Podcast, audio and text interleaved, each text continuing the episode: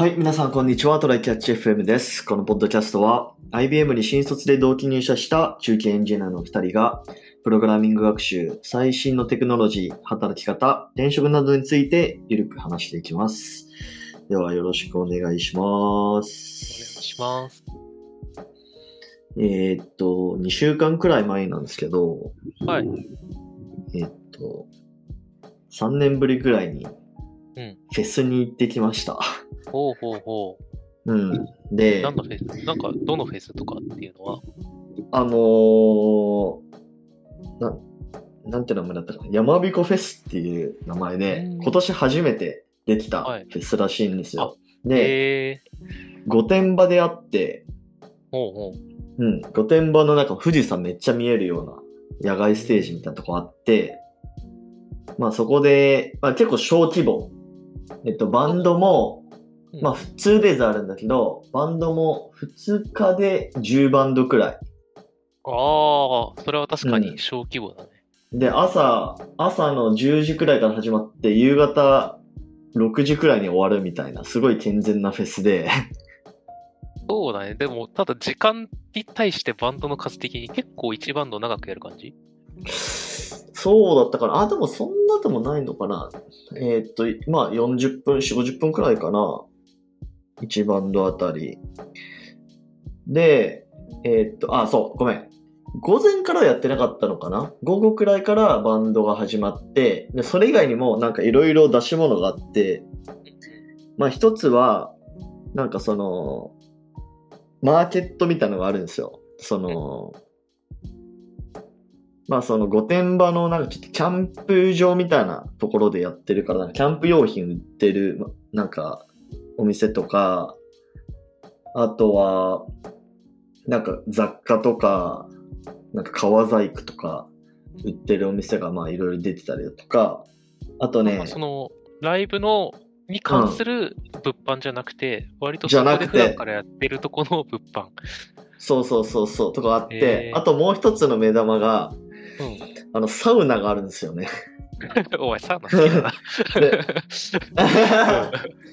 まあ半分これ目当てで行ってるんだけど、なんはいかテントサウナが経験、あの体験できるみたいなコーナーがあって、えで、まあその、そのフェスのところの一角にそういうサウナゾーンみたいなところがあって、ー、うん。まあテントが10個くらい立ってて、うんで、まあテントも大小あるんだけど、まあ10人くらい入れるものもあったり、まあ4人くらい入れるものもあったりみたいな、まあちょっといろいろあって、で、ちゃんと水風呂とかもあって、で、あのー外気浴できるところももちろんあって、で、あの、テントサウナって初めてだったから、うん。まあすごいいい経験でしたよ。水着が入るの？ん水？あ、水着で入る水着で。あ、そうそうそうそう。水着で入る。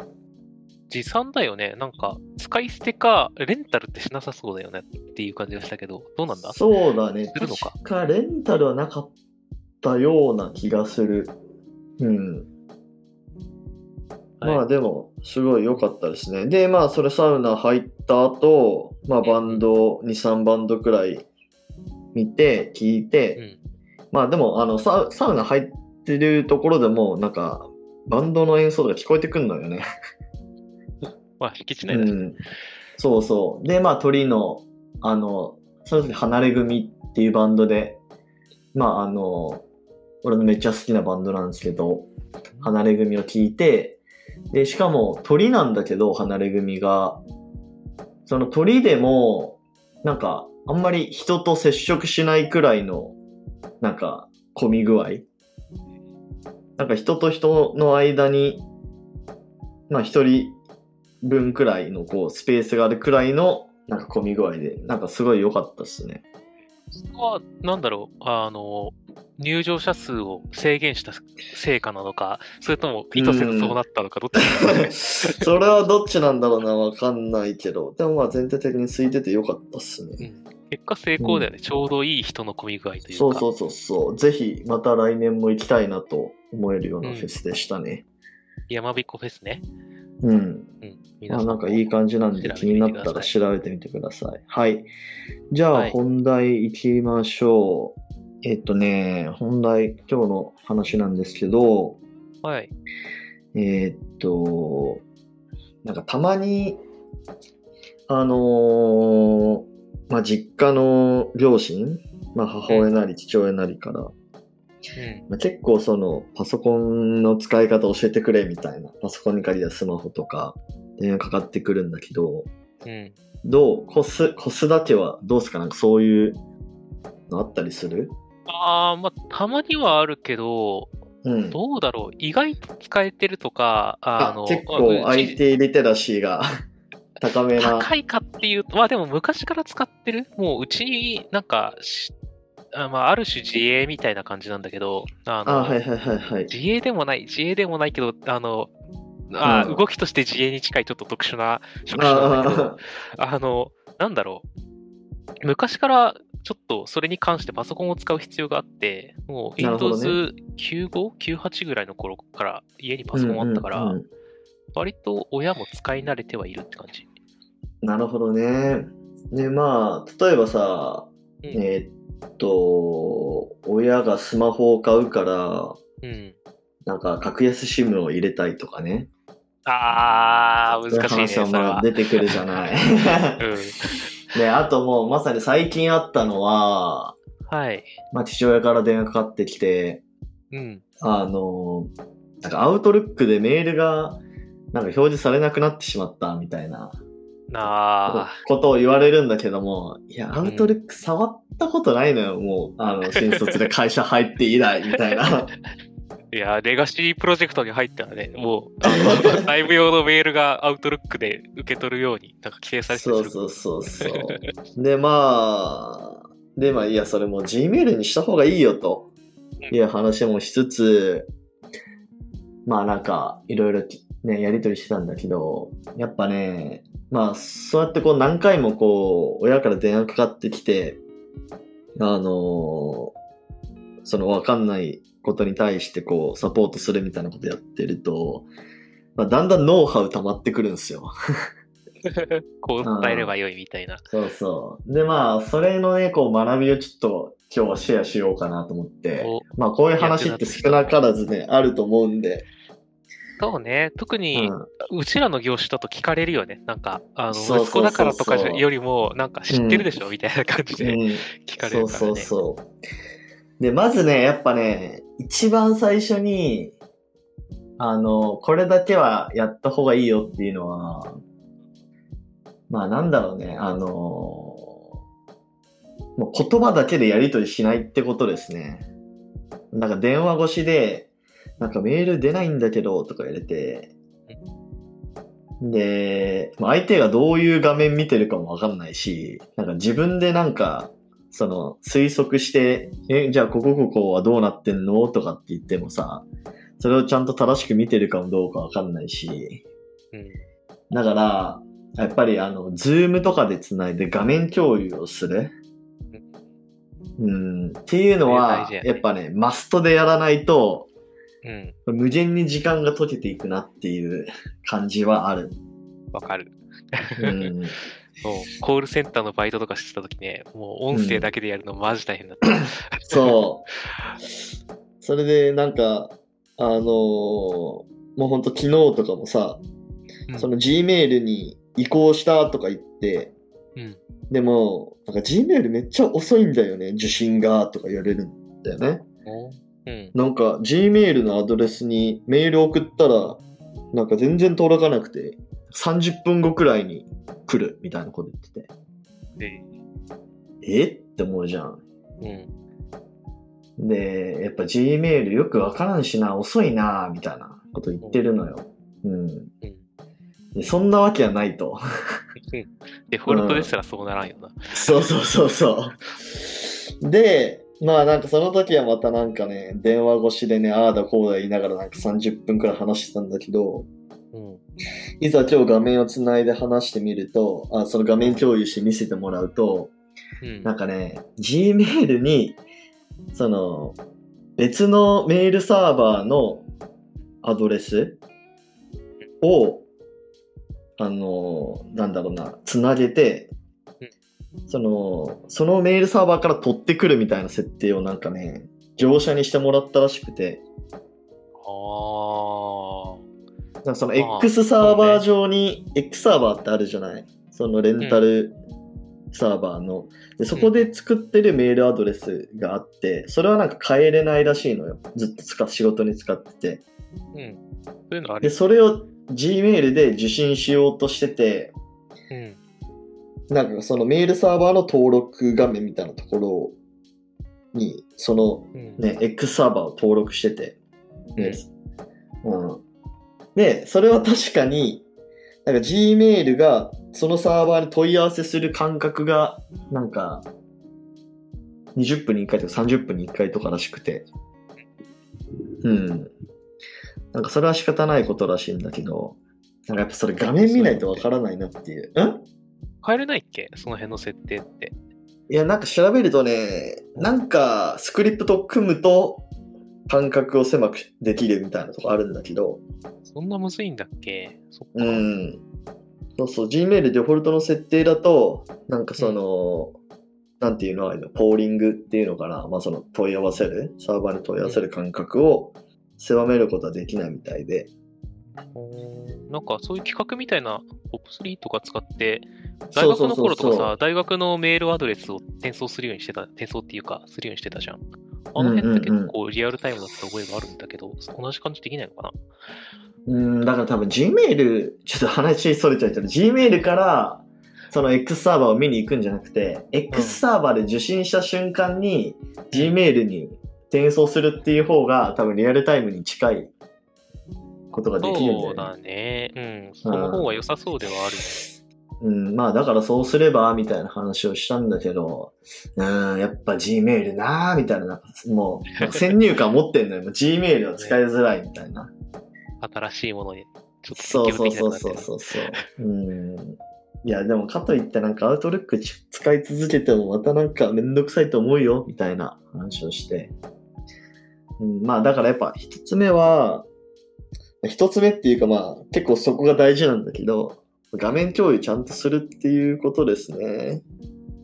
そうだね。なんか、一回実家とかに帰って、あのそうそうそう。やれる機会があるんだったら、まずは画面共有してつ通話ができる状態っていうのだけ作ってから戻ってくると、すべてが楽になりそうだよね。そうそう。だからね、この年末年始とかにね、帰って、まあ、ズームのね、使い方をちょっとレクチャーしておくと、まあ、かなりやりやすくなるんじゃないかな。まあ、なんか本当見えない状態でさ、口だけで言うのって結構ね、しんどいよね。なんか例えば、なんかこの、なんだろう。ブラウザの×ボタンを押してとかって言ってもさ、ブラウザって何とかさ、うん。なんか、なんだろうな、今日、今日昨日であったのは、なんかその Gmail を、なんかデスクトップアプリを使ってんじゃないのとかって聞いたら、デスクトップアプリって何とかさ、で ブラウザで開くのとデスクトップアプリで開くのまた別の話だから、みたいなこと言っても、その違いすら分かってないみたいなことがあって、うーんってこう、なるじゃん。それは宮地の翻訳力が足りてないかもしれないぜ。うん上げるんだ、IT リテラシーを。だからね、うん、やっぱりリモート操作するのが一番楽ですよ。うん。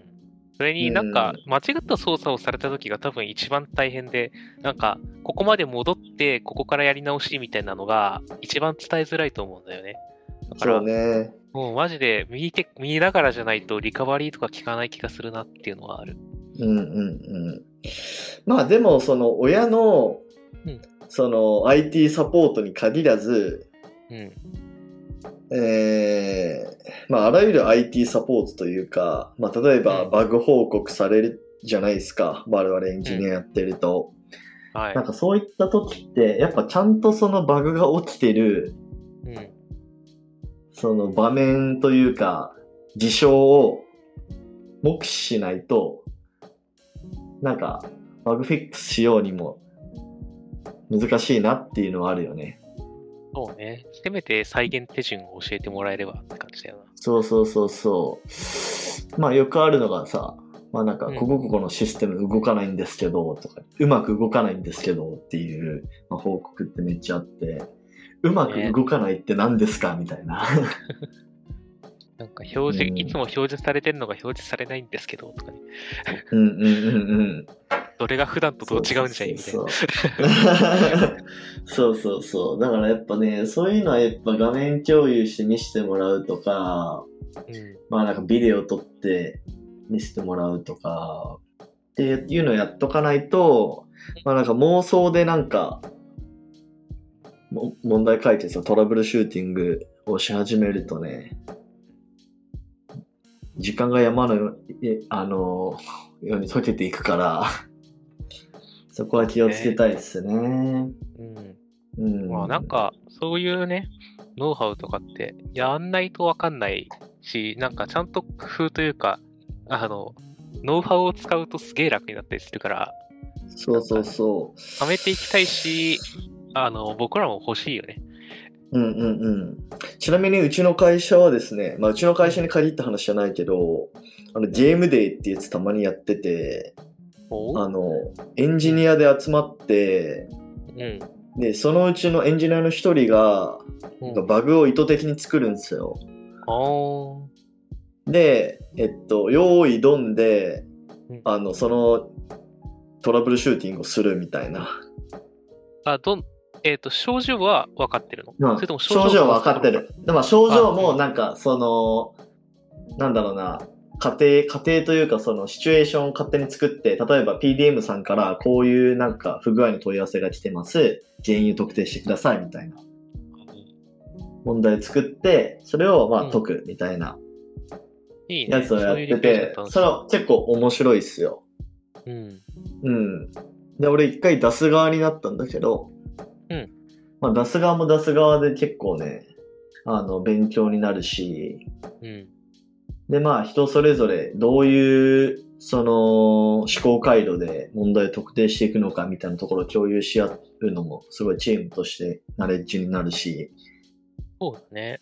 うん。で、早い人はどういうね、あの、プロセスでその原因にたどり着いたのかとか、うんうん。うん。っていうのがあるから、あの、これは結構おすすめな、なんだろう、取り組みですね。そうだね。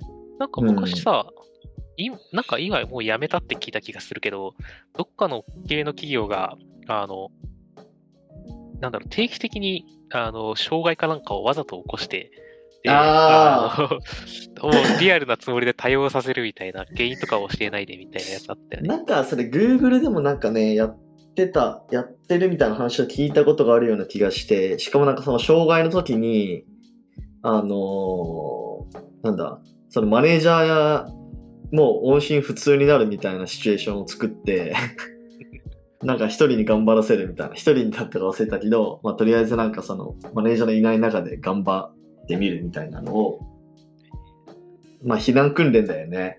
ね宇宙飛行士のなんか緊急時訓練みたいな。そうそうそうそう。のね、まあやってるところあるでしょうね。ねうん、でもなんか、一時期そういう話ちょいちょい記事とか見た気がするんだけど、なんかだんだん、うんうんでもやっぱりやめたその理由はみたいな記事が出るようになってきて、もうなんか聞かなくなったような気がするんだよな。いや、わからん。もしかしたら観測範囲の中だけの話かもしれない。まあそうかもね。まあでも少なくとも、うちの会社はやってて、すごいいい取り組みというか、あの、全員いいね、またやりたいねっていう話してるので、ぜひ、あの、やってみるといいかなと思います。もうね、本番じゃなくて、はいちゃんとシミュレーションゲームとして。もちろんいや QA、QA 環境、ステージング環境でね。うんうんこんな感じですね。まはいあちょっと、あの、親の IT サポートの話からちょっと飛躍しちゃったけど、うんはい。まああので聞いてくださってる、あの人で、なんか、うちはこういう感じで親になんかサポートしてるよみたいなのもあればなんか、あの、ペイングとかでコメントいただけると、なんか嬉しいです。はい。またみんな共有しようと思います。はい。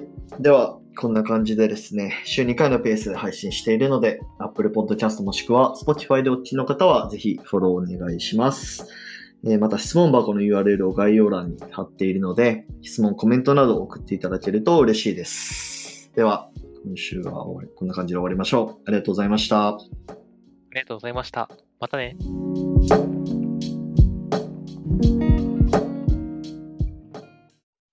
And now, a short commercial break. 現在エンジニアの採用にお困りではないですか？候補者とのマッチ率を高めたい、辞退率を下げたいという課題がある場合、ポッドキャストの活用がおすすめです。音声だからこそ伝えられる深い情報で候補者の興味関心を高めることができます。株式会社ピトパでは企業の採用広報に役立つポッドキャスト作りをサポートしています。気になる方はカタカナでピトパと検索し、X またはホームページのお問い合わせよりご連絡ください。